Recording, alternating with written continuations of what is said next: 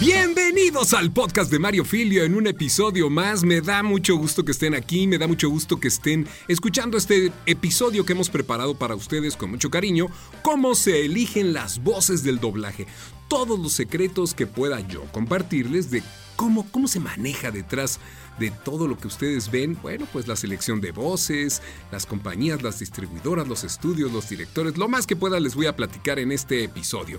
Pero antes quiero decirles que estoy muy contento en el equipo de Inspiral y de M-Filio. Estamos escuchando ya, he estado recibiendo varias de las pruebas de los que entraron al VoiceOver Challenge y me fascina cómo están participando muchísimos correos, muchísima gente que ya está grabando sus pruebas.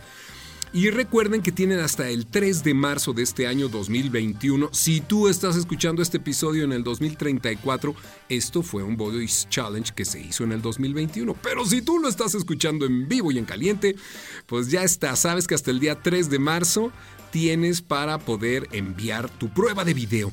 Recuerden peinarse bien, acomodarse muy bien el copete, esconder la calvicie, mm, vestirse de guapetones si quieren impresionar, pero lo más importante son sus voces. Así es que eh, saben que estarán grandes de la locución, grandes exponentes de la locución internacional en el panel de jueces, revisando a los participantes de este Gran VoiceOver Challenge. Además de, eh, de eso, la primera fase consiste en que una vez publicados sus videos después del 10 de marzo, que los empezaremos a publicar, bueno, pues ustedes inviten a, sus amigos, amigas, seguidores, followers, etcétera, a votar por ustedes, a compartir, a darles likes, a, a darles share y bueno, y comentarlos. Así que los 10 participantes más compartidos, de ahí salen 10, 10 de los más compartidos, los más compartidos, serán los que pasarán a la segunda fase para ser evaluados por nuestro panel de expertos y así de esta manera sabremos quién será el ganador del primer VoiceOver Challenge 2021. Así que inscríbanse ya. ¡Comenzamos! Érase una vez un mundo ajetreado donde se vive a contrarreloj y en donde el tráfico y la rutina amenazan a todos los que viven en él. Por eso creamos una nueva emisión llena de anécdotas históricas, invitados que seguro escuchaste antes y consejos para todo aquel con interés en el mundo de la locución, el doblaje y hablar en público. Bienvenidos a el podcast de Mario Filio.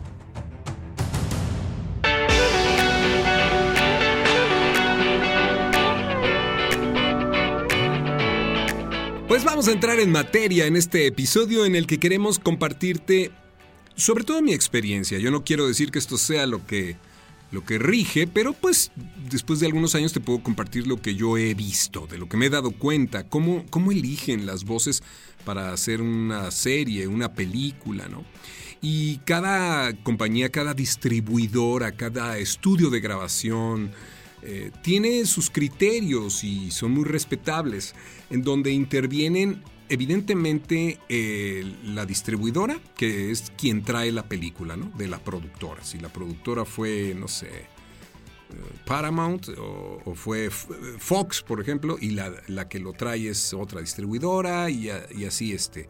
Esa compañía es la que coloca el producto en México, en Latinoamérica que contrata a una casa de doblaje, a unos estudios de doblaje, en donde además de haber traductores, editores, gente de grabación, este, administración, control de calidad y todo un equipo administrativo muy grande, porque de pronto nos preguntan a los actores como si fuéramos los únicos involucrados. No, no, no.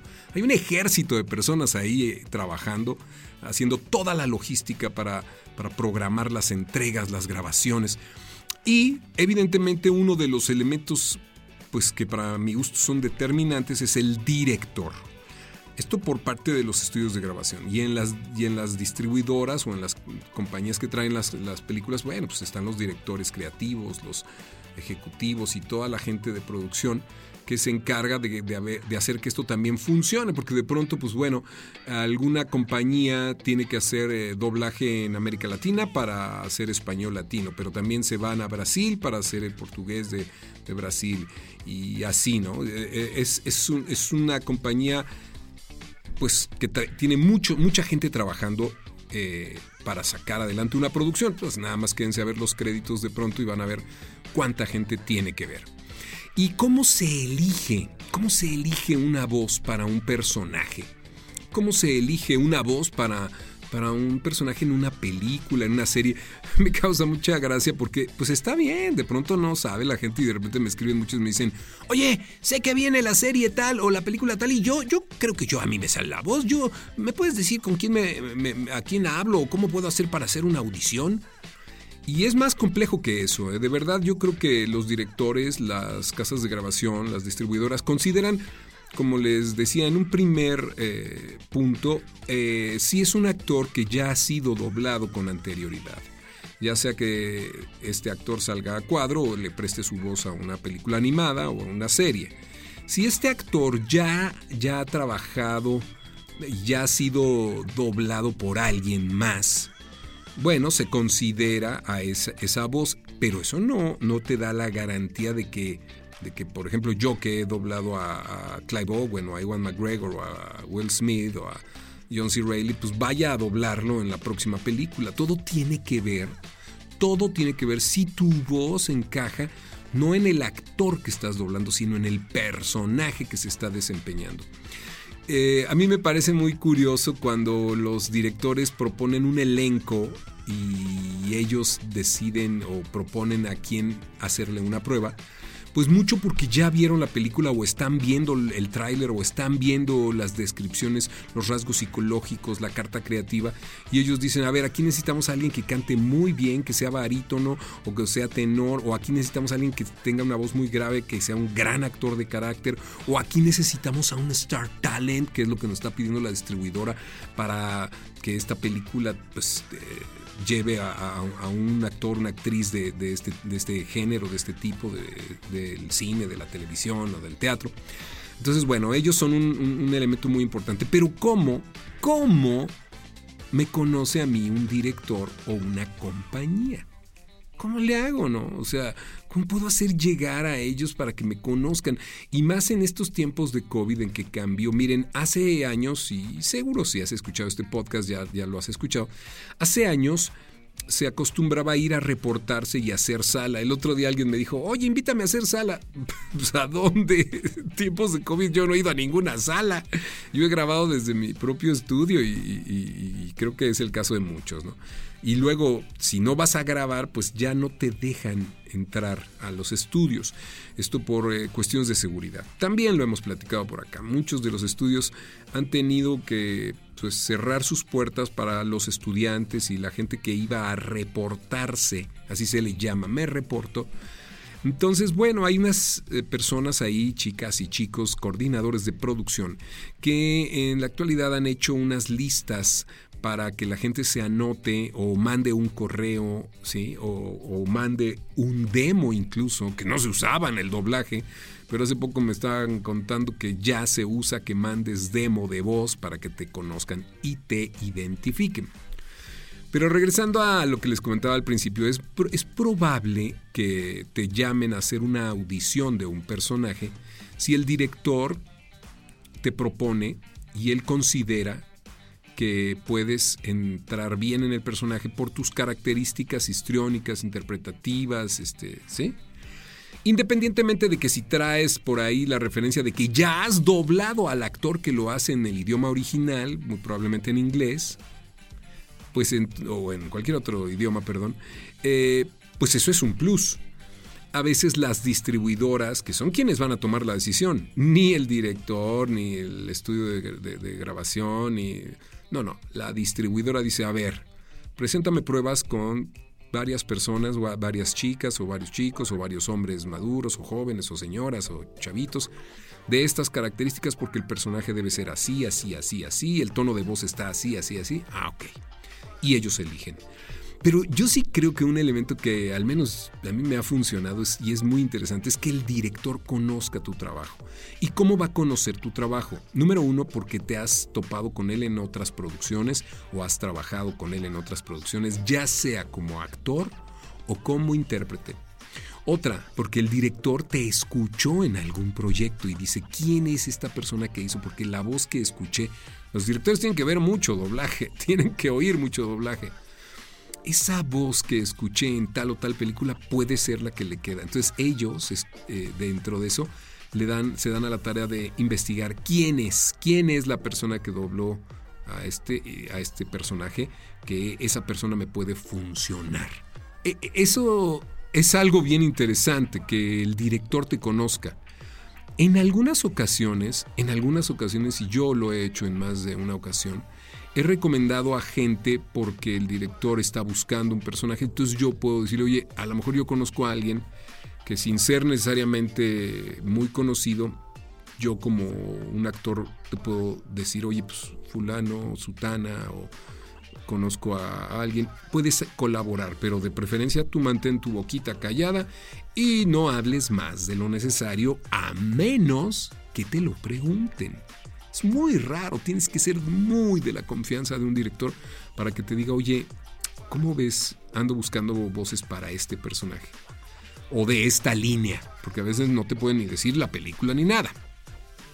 Entonces, bueno, ¿Cómo llegar a ser conocido del director de los estudios?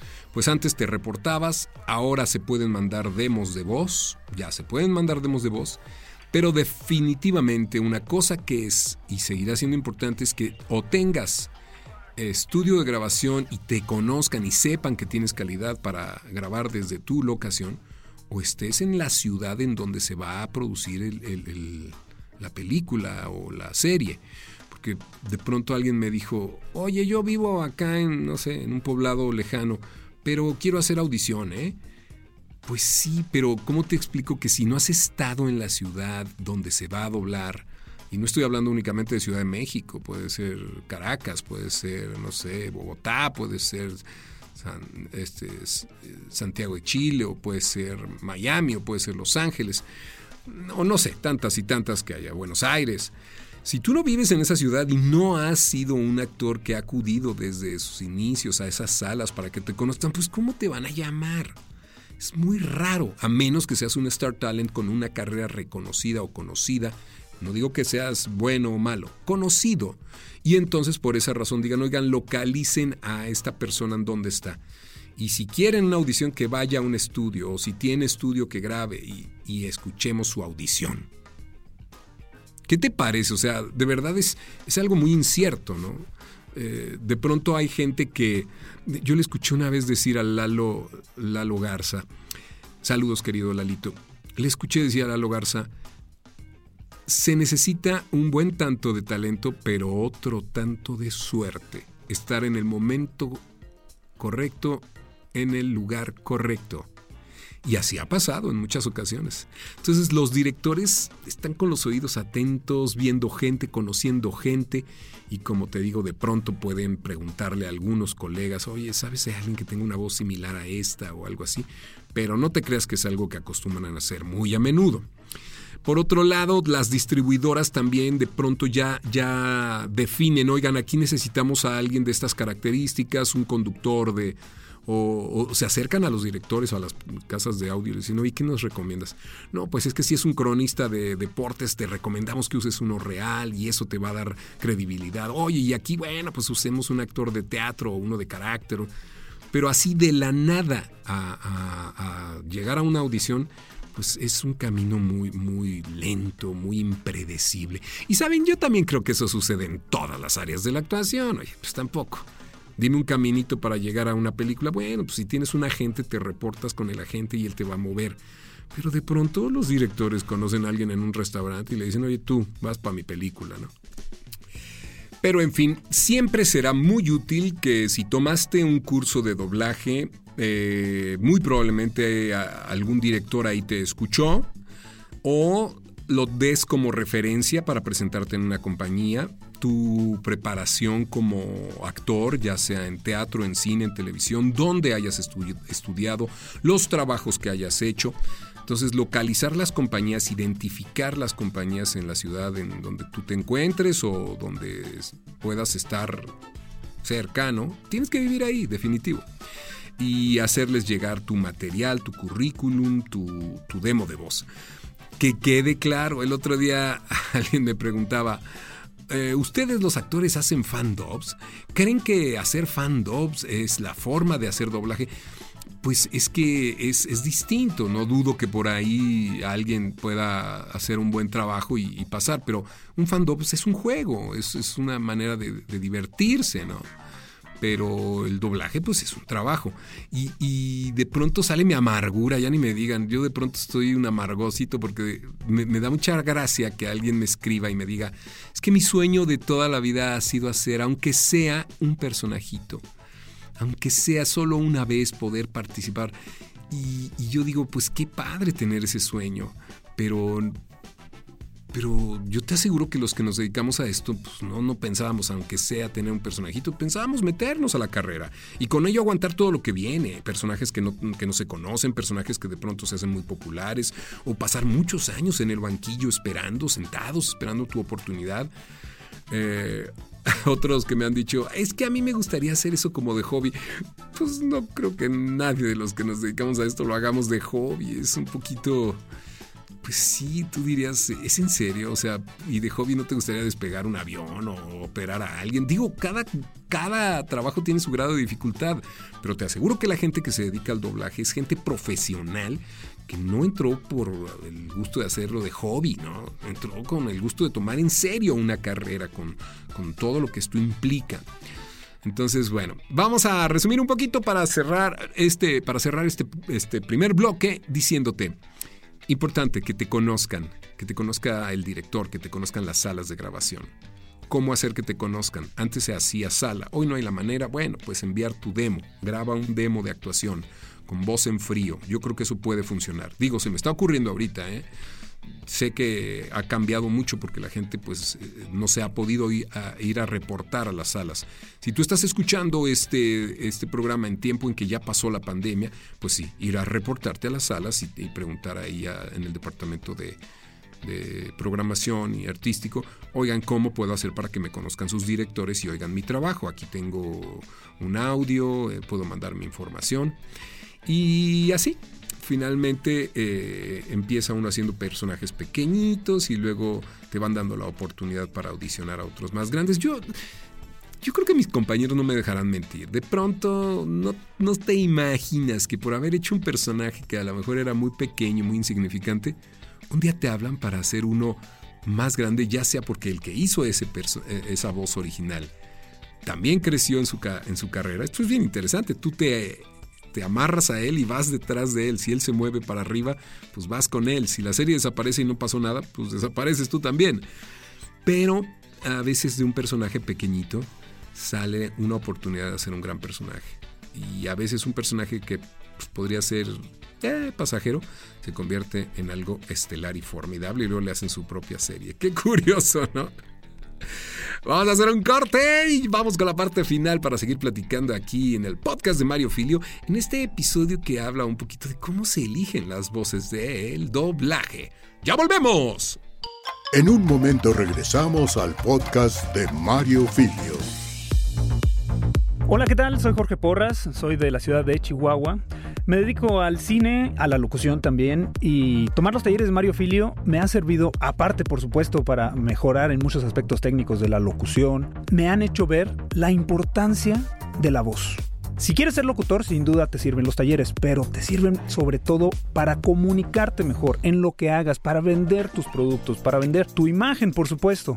Y en los talleres Mario Filio descubrí la verdadera importancia de la voz. Se lo recomiendo muchísimo. Esta es mi experiencia M Filio. Experiencia M Filio.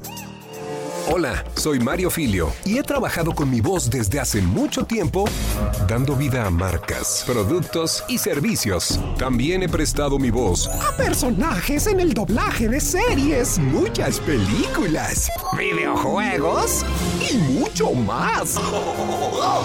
Y ahora te quiero compartir mi experiencia y conocimientos en el uso de la voz, la creación de personajes y el manejo de intenciones que le darán fuerza e impacto a tus palabras.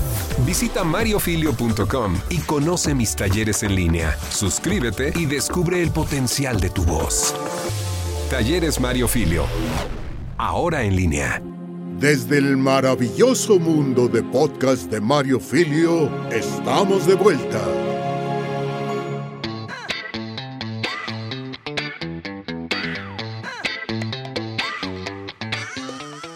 Cómo me gusta esa música. Muy bien, gracias a nuestros productores.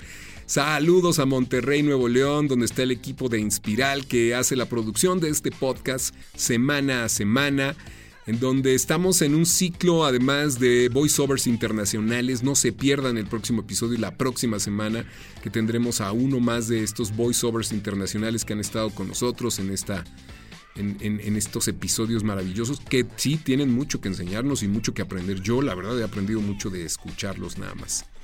Vamos a continuar. Fíjense que de pronto eh, un personaje puede tomar matices distintos cuando se permite en la adaptación del libreto que tú aportes. No es en el caso de todos, ¿eh? de pronto nos permiten hacer algunas aportaciones. Les he platicado por acá que yo recuerdo una junta creativa con Gaby Cárdenas, con Pepe Toño Macías, con Lalo Yacardi cuando hicimos Madagascar y que tenían la idea de mencionar algo así como que del bote y, cómo lo mencionamos y ahí entre todos sacamos el concepto de quiero mover el bote y, luego me permitieron meter este, este tipo de modismos que él tenía como como que ya sabe cómo habla el rapero que de pronto habla así eh, como Bad Bunny o algo así. Entonces de repente decir me gusta, decir ah, yo te quiero, este, pues es como hablar como niño chiquito. Entonces pues dentro de la personalidad del, rey Julian cabe todo eso. Eh, de pronto nos permiten a nosotros eh, contribuir, pero a veces seguimos las líneas de todo lo que nos dicen. también de pronto, en base al, al actor original a cuadro, bueno, o al idioma original, pues definitivamente eh, el que te elijan a ti tiene que ver con que tú puedas hacer a un personaje determinado. Eh, Ustedes recuerdan a este personaje que hice yo en El Todopoderoso, Steve Carell, que hace ahí a un conductor y que habla así. Muchos me han mandado por ahí este, sus duetos en el TikTok que, que han visto ese video pues tiene que ver mucho con lo que el director sabía de mí. Y dicen, ¿sabes quién puede hacer eso? Mario. Esas payasadas las puede hacer Mario. Entonces, que te conozca el director y conozcan en el estudio tus características desde los ingenieros. ¿eh? Los ingenieros son un factor importantísimo. Los ingenieros de grabación, de edición, ellos conocen a muchos de nosotros, nos conocen bien y ellos pueden ayudar a definir también a quién proponer para una audición. Entonces, cuando tú llegas a hacer una audición, es muy común que te pongan al personaje en tres o cuatro estados de ánimo diferente. Por ejemplo, para que te elijan, pueden, eh, como te digo, buscar esa característica de que tú puedas improvisar, aportar al, al, guion original, que tengas la capacidad de copiar algo de lo que hizo el actor original, pero también que tengas la versatilidad de poder dar los tonos reales en las distintas facetas del el personaje, que un personaje pasa por distintas facetas a lo largo de una película. Puede ser que cante, puede ser que sea un drama, puede ser que de pronto haga voces simpáticas o dentro de su misma voz la cambie, o puede ser que sea totalmente serio, una de comedia, entonces dramático, mucho llanto, mucha risa, altos tonos. Entonces siempre en una audición te ponen, audición o casting, te ponen tres o cuatro escenas en esos distintos espacios que va a calificar finalmente el cliente de la distribuidora o de la productora para elegir este es el bueno, este le dio, este se acerca más. O fíjense, incluso no se parece al original, que hay algunas compañías que sí buscan que te parezcas al original, el famoso voice match, y otros que te dicen no importa que no se parezca, pero que cree un personaje que sea del gusto en, esta versión. Eh, pues localizada para cierto territorio. Eso está padre, eso, se me hace más interesante a mí. Entonces, bueno, te, te pueden hacer esta prueba, das tu pizarra, dices tu nombre y pasas por esos distintos estados de ánimo.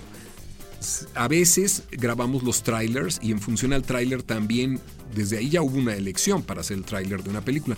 Pero no necesariamente el que hace el tráiler se queda con el original. Y eso ha pasado cantidad de veces. Raro que coincida que el del tráiler se queda como la voz final. Pueden haber muchos cambios por ahí, ¿no? Eh, cuando tú vas a hacer una prueba de voz, siempre, fíjense que esto es algo que yo he escuchado y platicado con muchos de los directores que han pasado por aquí.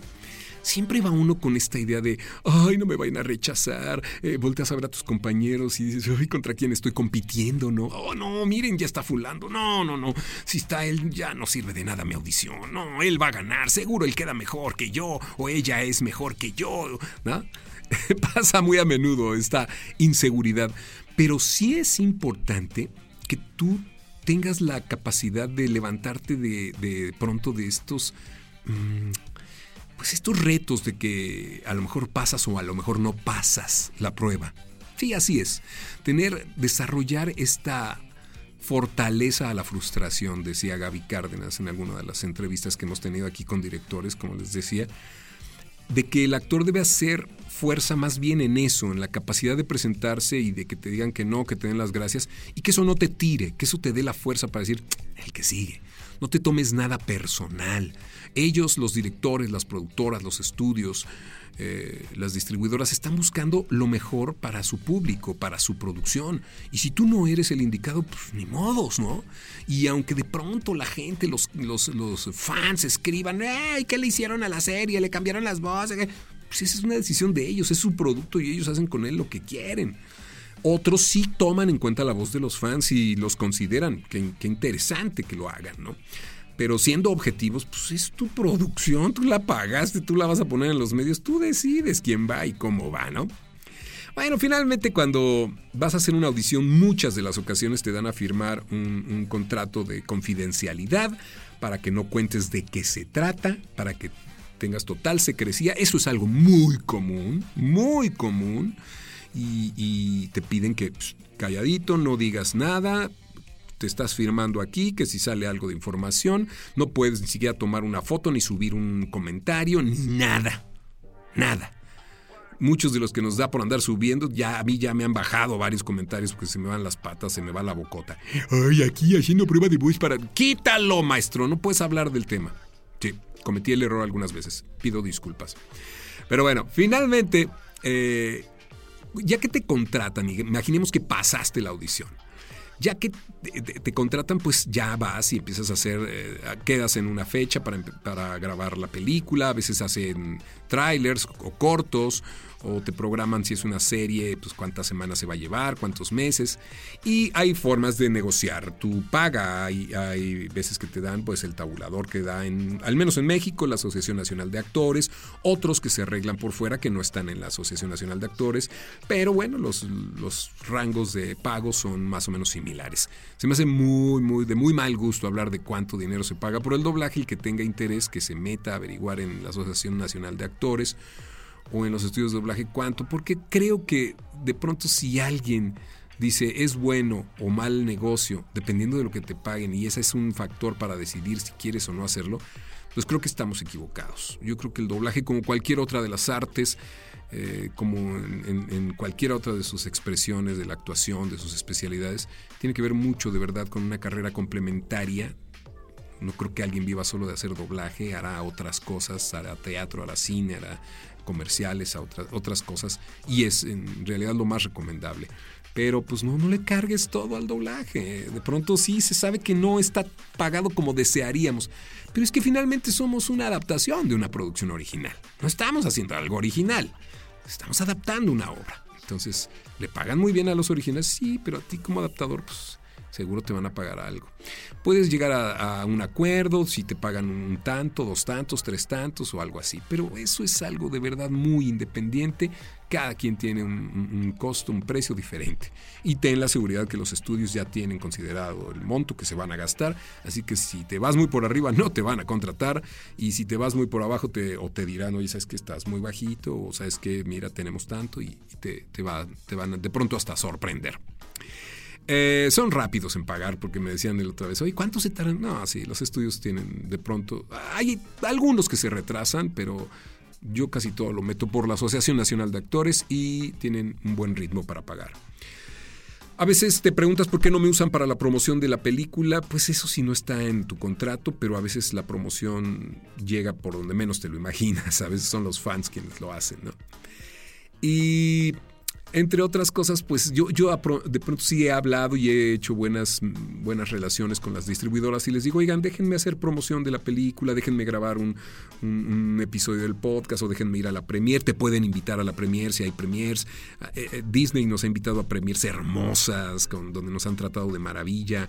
El reconocimiento a nuestro trabajo cada vez es mayor, ya nos ponen en los créditos algunas veces eh, al inicio. Oigan, el otro día veía en Apple, en Apple TV una, una serie preciosa que está haciendo mi queridísimo Pepito Vilchis. Te mando un saludo, amigo. Una, serie hermosa de naturaleza que eh, se llama mm, La vida natural de noche o algo así, con cámaras que registran eh, en toda la oscuridad como si fuera de día lo que hacen los animales. Y así como pusieron en, en títulos narrado por el actor original o la voz original, yo que lo estaba viendo doblado, pusieron el subtítulo narrado por, por, Pepe, por José Vilchis. Que le den ese reconocimiento a alguien empezando el programa es un honor, qué, qué chulada. Abrazo, querido Pepito, porque eres un grande sin duda. Y bueno, no, ¿qué, qué hacer y qué no hacer antes de terminar? Nunca des por un hecho que tú vas a ser la voz de un personaje, no lo comentes hasta que no hayas grabado la, película, la serie y te den permiso de hacerlo. Eh, no hables de más, haz lo que te pidan, cierra tu bocota, no presumas de algo, no te sientas seguro de que vas a hacerlo, eso siempre es muy importante, aunque lo hayas hecho en 10 películas, nadie te garantiza que la próxima que venga vas a ser tú, eso no está firmado, no hay contratos de exclusividad que nos hagan como para decir tú vas a ser la voz de este actor, o al menos a mí no me ha pasado, tú estás firmado como la única voz que puede doblar este actor, no. Entonces, ¿sabes qué hago yo al menos? Cada vez que me hablan a doblar a un personaje que ya he hecho antes, lo hago con el mismo corazón y el mismo cariño que me puede garantizar garantizar que es que, voy a repetirlo si vuelve a salir en otra serie, en otra película, ¿no? un videojuego o lo que sea. Así es que hazlo con cariño, hazlo con todo el corazón, sin buscar, eh, número uno, enriquecerte, porque pues, el trabajo no es de velocidad, es de constancia, es de resistencia. Y bueno, finalmente tu pasión y tu entrega total es lo que harán que tu trabajo se escuche y permanezca para siempre. No sé si mis ideas este, están de pronto erróneas, si no mis queridos compañeros me lo harán saber, porque sé que este podcast lo escuchan queridos amigos, queridos y, muy, muy reconocidos actores y directores. No voy a mencionar a nadie, pero sé que me estás escuchando tú, amiga, amigo. Y si yo me equivoco, tu colaboración será excelente. Si me haces llegar este, algún comentario, yo corrijo lo que haya dicho mal en el próximo episodio, que tengo oportunidad. Así es que gracias. Gracias a ti que me has escuchado, gracias a ti que eres parte de este podcast, que has sido parte de esta locura, de esta maravillosa aventura en la que nos enfrascamos y que no puedo estar más agradecido con Inspiral, con Freddy Gaitán, con Eliamar que vinieron un buen día y me dijeron, Mario, tienes que hacer el podcast de nuevo después de que lo habíamos abandonado pues más de nueve años, ocho años. Así es que aquí estamos, seguimos haciendo cosas divertidas para ti como el Voice Over Challenge. Esperemos ver y escuchar a muchos de ustedes. Ah, y ustedes saben hacer duetos, por favor. Nos hacen todo el tiempo en TikTok, ingéniatelas. Ahí están las pistas, descargas la pista. Ya me han preguntado, ¿lo tengo que musicalizar yo? No, ahí está todo. Nada más recibes el correo una vez que, mandas el correo a hola.inspiral.com.mx y te llega toda la información de cómo hacer tu audición y cómo enviarla. Se acabó, ya no quiero hablar más. Don Francisco, usted sí sabe hablar bonito. Despide este podcast que ya se acabó. Nos vemos en la próxima. Gracias por escuchar el podcast de Mario Filio. Sintoniza todos los programas en Spotify y Apple Podcasts. Esta es una producción de Mario Filio, Freddy Gaitán e Inspiral México. Para más información visita mfilio.com e inspiral.com.mx.